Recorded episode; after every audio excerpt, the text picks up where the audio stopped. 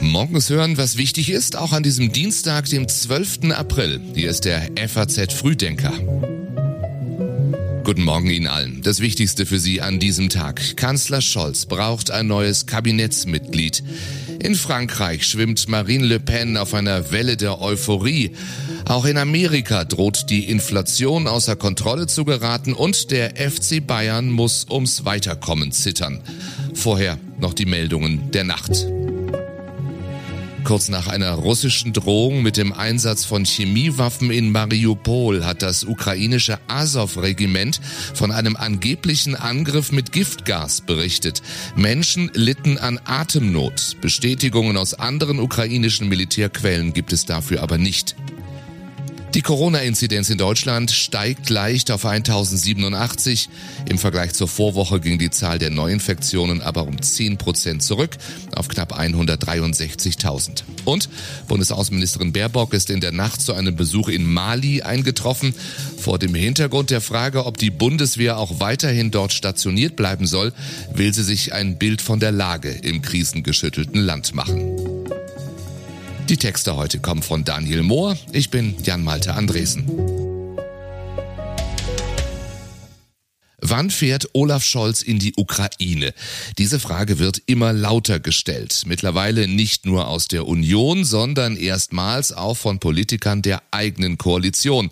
Auch der FDP-Generalsekretär sagt, ich persönlich würde es begrüßen, wenn der Bundeskanzler nach Kiew reisen würde. Zuletzt waren der britische Regierungschef Boris Johnson, EU-Kommissionspräsidentin Ursula von der Leyen und der österreichische Bundeskanzler Karl Nehammer in Kiew.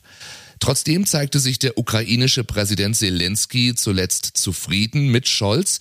Zitat, ich bin froh festzustellen, dass sich die deutsche Position in jüngster Zeit zugunsten der Ukraine verändert hat. Zitat Ende, das sagte Zelensky über das jüngste Telefonat mit Olaf Scholz. Außenministerin Annalena Baerbock hat die Lieferung von schweren Waffen an die Ukraine befürwortet.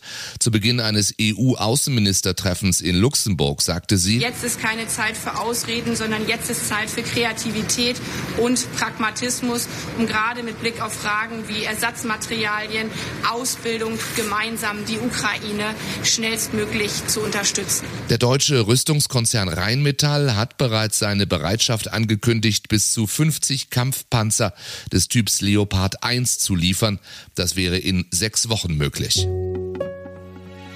Dann zu einem Kanzler, der eben schon in Kiew war und danach in Moskau. Als erster EU-Regierungschef nach Kriegsbeginn hat der österreichische Kanzler Karl Nehammer den direkten Kontakt zu Wladimir Putin gesucht.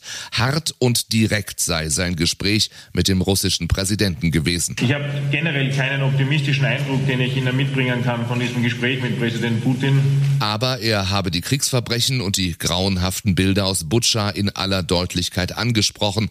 Er habe Putin klargemacht, dass die Sanktionen nicht aufhören und weiter verschärft werden, solange Menschen in der Ukraine sterben. Es braucht aus meiner Sicht diese persönliche Konfrontation. Das Telefonieren ist das eine, das sich gegenseitig begegnen, ins Gesicht, in die Augen schauen, über die Schrecken des Krieges zu diskutieren.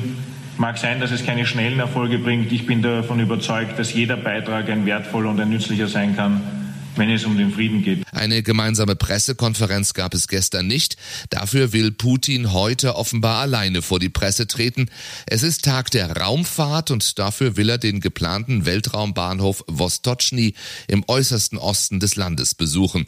Ob es zu einem Ende der Zusammenarbeit mit westlichen Partnern in der Raumfahrt kommt, ist noch offen. Auch ein Treffen mit dem belarussischen Machthaber Lukaschenko ist für heute geplant. Mich hat sehr berührt, was Sie über sich selber und Ihre Lebenssituation gestern und heute geschildert hat. Und deshalb hat Ihre Entscheidung höchsten Respekt verdient. Meinen hat sie jedenfalls. Sagt Bundeskanzler Scholz nach dem Rücktritt seiner Familienministerin Anne Spiegel. Und das nach nur vier Monaten Amtszeit. Nur Ludwig Erhard verlor als neuer Bundeskanzler noch schneller einen Minister. Aber das war 1964. Auf die Länge der Amtszeiten der Bundeskanzler hatte das keinen Einfluss. In den Kabinetten Merkel gab es durchaus viele Wechsel, doch die Kanzlerin blieb. Es ist ohnehin Sache der Koalitionspartner, ihre Minister zu bestimmen. Und hier haben die Grünen zuletzt erheblichen Druck auf Anne Spiegel ausgeübt, die ihre familiäre Überlastung mit vier kleinen Kindern und einem kranken Ehemann öffentlich gemacht hatte, um einen vierwöchigen Urlaub in Frankreich kurz nach der Hochwasserkatastrophe im Ahrtal zu begründen. Wer neu ins Bundesfamilienministerium rücken könnte, ist noch unklar. Genannt wird die bisherige Staatssekretärin Ekin Deli-Göss, aber auch Katrin Göring-Eckardt werden Chancen eingeräumt. Allerdings wird Spiegel dem linken Flügel der Partei zugerechnet, Göring-Eckardt hingegen den Realos. Demnach müsste der Parteilinke Anton Hofreiter bessere Chancen haben, der allerdings mit Familienpolitik bisher gar nicht befasst war und außerdem den grünen Geschlechterproporz durcheinanderbrächte.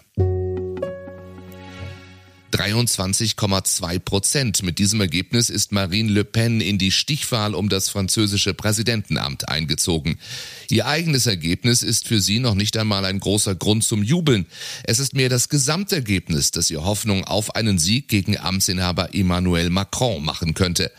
Der lag mit 27,8 Prozent der Stimmen zwar ein Stück vor ihr, die Mehrheit der Franzosen hat aber im Geiste Le Pens abgestimmt, populistisch und mindestens EU-skeptisch, wenn nicht gar EU-feindlich.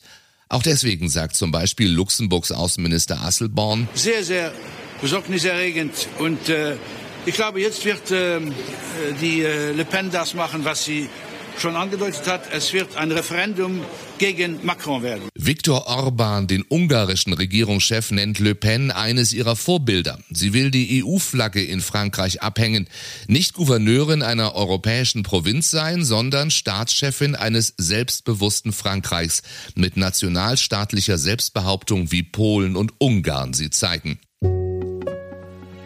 Dann zu den Sorgen der Wirtschaft heute früh. Da ist zum einen der größte Corona-Ausbruch in China seit Wuhan. 25.000 Neuinfektionen gab es am Wochenende in Shanghai. Ein schwerer Schlag für die chinesische Null-Covid-Strategie, die eigentlich jegliche Ausbrüche verhindern will.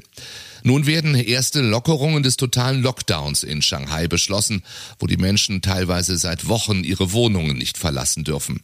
Shanghai ist die einwohnerreichste Stadt Chinas und es ist die wirtschaftlich bedeutendste. Dauert der Lockdown noch den ganzen April, werde das Shanghai sechs Prozent seiner Jahreswirtschaftsleistung gekostet haben, rechnet die ING-Chefsvolkswirtin für den Großraum China Iris Pang vor.